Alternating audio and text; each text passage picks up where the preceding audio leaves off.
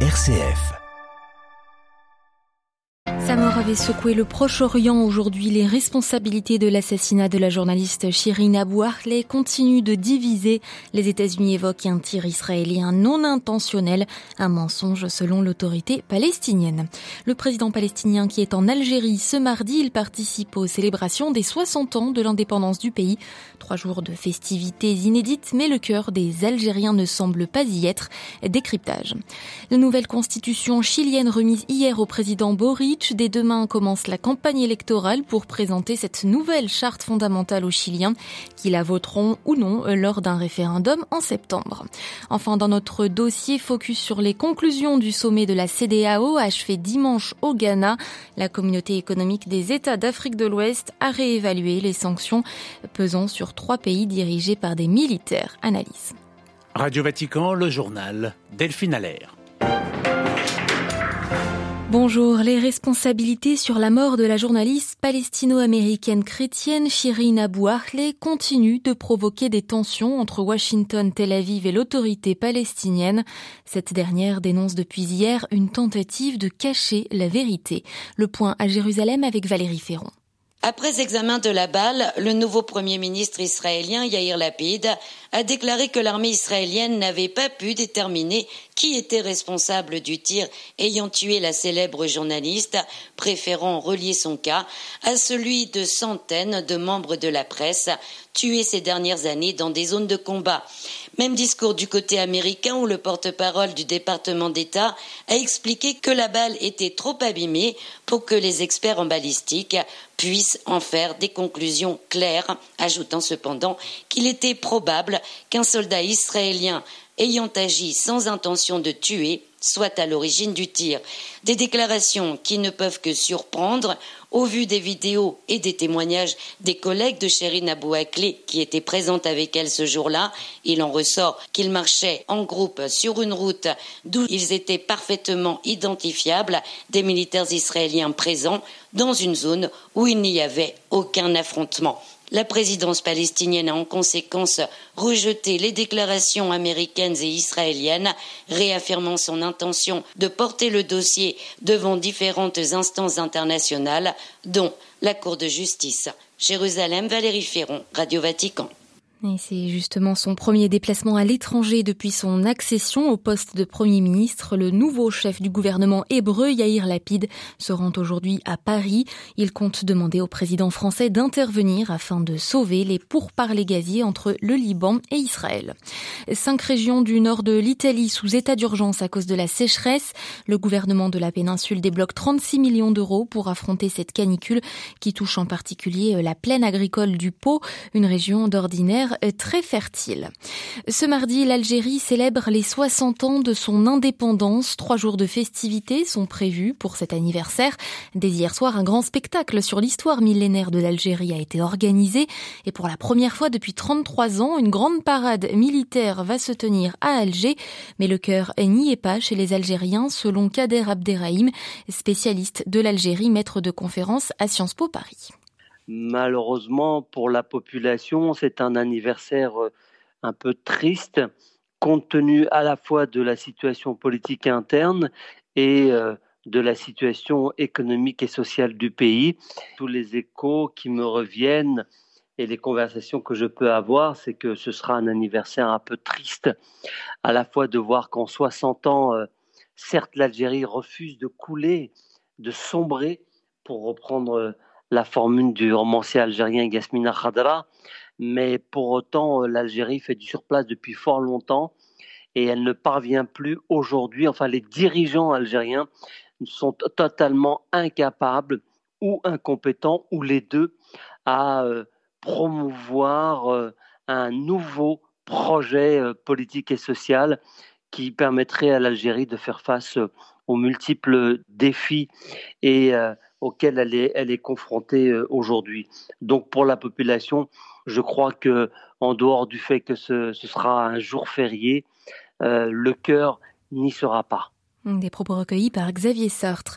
Revirement de l'armée au Soudan, au cinquième jour de manifestation, le général Bourhan à la tête du pays dit vouloir laisser place à un gouvernement civil. Il a déclaré hier à la télévision que l'armée ne participera plus au dialogue national lancé sous l'égide de l'ONU et de l'Union africaine. Le Burkina Faso de nouveau endeuillé, 34 personnes sont mortes dans deux attaques de djihadistes présumés. Elles ont visé le nord et le nord-ouest du pays dans la nuit de dimanche à lundi. Selon des chiffres plus de 40% du territoire burkinabé est hors de contrôle de l'État, euh, devenu épicentre des violences au Sahel. En Éthiopie, le Premier ministre accuse les rebelles Oromo d'un nouveau massacre. Abiy Ahmed a annoncé hier que l'Oromia, région la plus vaste et la plus peuplée d'Éthiopie, a été le théâtre d'un massacre de civils sans donner de bilan. Selon Human Rights Watch, le conflit dans le Tigré éclipse ces violences en Oromia, où règne d'après l'organisation une impunité généralisée. Au Chili, la nouvelle constitution est prête. Elle a été remise hier au président Gabriel Boric lors de la cérémonie de clôture de l'Assemblée constituante. Le président chilien a invité les citoyens à lire cette nouvelle charte fondamentale pour voter informé le 4 septembre prochain lors du dernier référendum pour ou contre ce nouveau texte constitutionnel. Alors la campagne démarre officiellement demain. Il reste deux mois pour essayer de convaincre les indécis car trois Chiliens sur dix ne savent pas encore quelle sera leur vote. À Santiago, Naïla de Rouanet. Oui, et leurs voix seront très importantes car cette fois-ci le vote sera obligatoire. Le camp de la Proebo, ceux qui défendent la nouvelle constitution, et le camp du Rechazo, ceux qui la rejettent, vont chercher à convaincre cet électorat. Et la particularité de cette campagne, c'est que tout le monde peut y participer. Il suffit de s'enregistrer auprès du service électoral. Les organisations sociales, les syndicats, les associations féministes, les partis politiques et bien sûr les constituants vont se déployer dans tout le pays. Le camp de la Proebo essaiera de séduire en promouvant les droits sociaux inscrits dans la nouvelle constitution. Quant au rechazo, ils tenteront de convaincre que c'est un texte trop de gauche et trop étatique selon eux. Chaque camp pourra diffuser des spots de propagande à la télé, mais la campagne se jouera aussi sur les réseaux sociaux où les Chiliens s'informent beaucoup, surtout les jeunes très politisés ici. La nouvelle constitution est en ligne depuis hier.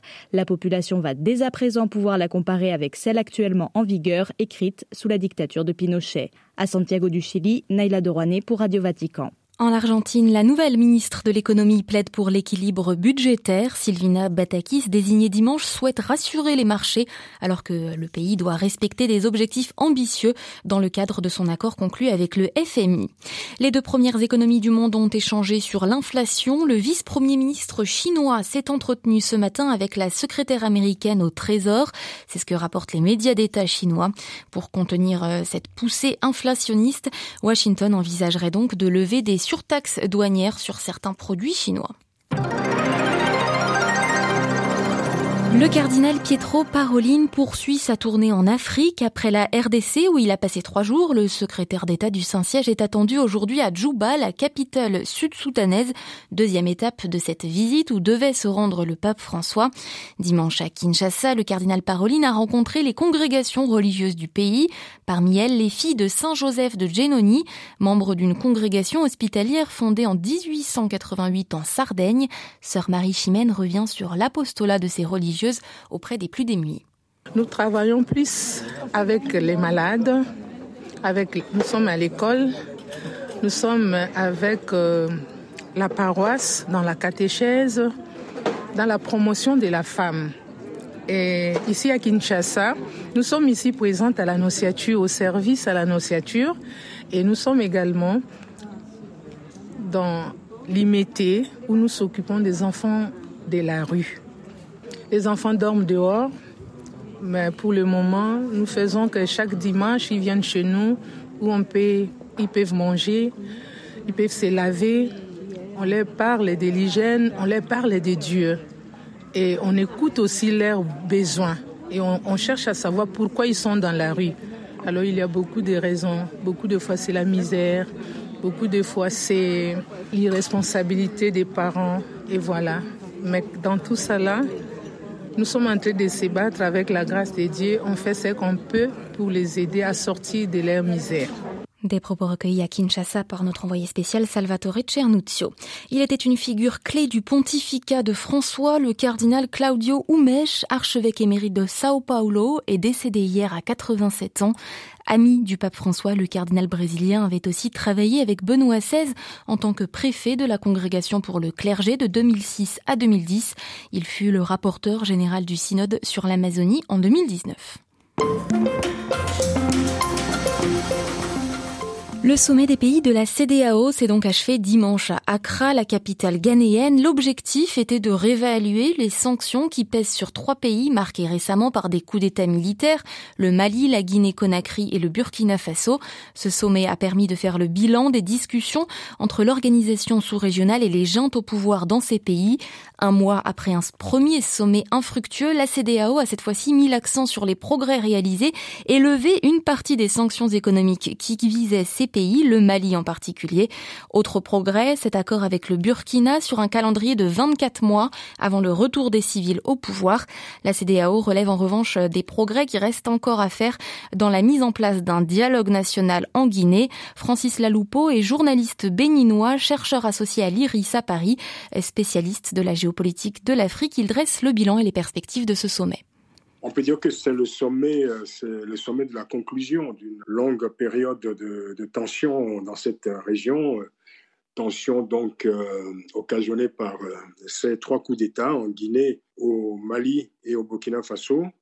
Tension également, évidemment, suscitée par les sanctions qui ont été prononcées, notamment contre la junte militaire au Mali tensions entre les partisans et les adversaires de ces, sanctions. Tout ceci a placé cette région dans une situation de crise, hein, de crise politique et également, je dirais, de crise systémique, parce qu'en fait, euh, la question était de savoir dès le départ, d'abord, comment gérer ces coups d'État d'une nouvelle génération, des coups d'État qui euh, désormais s'appuient sur des calendriers de transition qui sont quasiment similaires à des mandats électifs. Hein. Mais la question désormais est de savoir si la CDAO qui reste quand même un outil hein, utile de gestion et de, règlement de conflits de crise, si la CDAO pourrait désormais euh, s'attaquer aux causes profondes euh, de la survenue de ce coup d'État, aux facteurs en tout cas qui ont fait revenir au cœur de l'actualité dans cette région euh, les coups d'État que l'on croyait révolus. La CDAO salue les efforts en particulier au Mali et au Burkina Faso.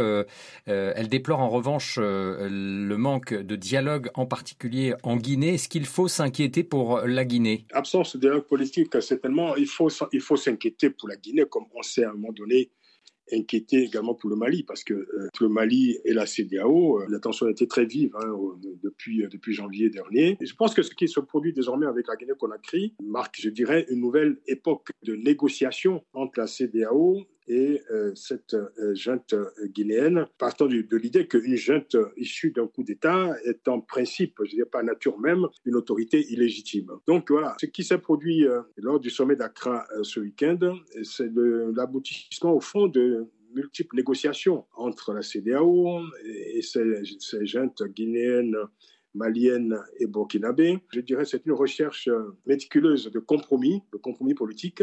Mais cette, le cas est, euh, je veux dire, cette recherche est d'autant plus intéressante que on a assisté en fait à la mise en place d'un protocole de négociation quasiment inédit hein, entre une organisation euh, sous-régionale et des autorités issues de coups d'État. Donc en fait, on a abouti à un compromis il faut imaginer qu'avec la Guinée qu'on a créée également, c'est le début, je dirais, d'une négociation, le début d'un processus de négociation qui pourrait aboutir aussi à un compromis pour que la politique reprenne ses droits. Est-ce que la levée, euh, notamment des sanctions économiques euh, au Mali, euh, comme le gel des avoirs de l'État, a permis de, dégager l'horizon politique? Bah, Il faut dire qu'en fait, quand un pays comme le Mali est sous sanctions, ce n'est pas le Mali seul qui souffre des sanctions. Il y a un effet d'entraînement, de répercussion sur le voisin des pays comme la Côte d'Ivoire, le Sénégal ont euh, également beaucoup souffert des sanctions euh, du, Mali. Rappelons que la CDAO est un marché régional, un marché commun. De ce point de vue, en fait, il y a un effet d'entraînement, il y a un effet de répercussion. Dès lors qu'un pays est sanctionné, c'est toute la région, je dirais, qui est solidaire en quelque sorte de la sanction et qui en est également victime. Cet effet d'entraînement cet effet de solidarité, même dans la difficulté, dans, l'épreuve, a été également déterminant dans la décision de la CDAO de lever les sanctions, en tout cas de mettre en place un compromis entre le Mali et l'organisation régionale. Donc les regards seront tournés vers ces jeunes qui n'auront plus l'excuse en fait des sanctions et qui devront donc de certaine manière souscrire à l'obligation des résultats eu égard au programme qu'ils ont proposé à leur population également à la CDAO. Interrogé par Olivier Bonnel, Francis Laloupeau était ce matin l'invité de Radio Vatican.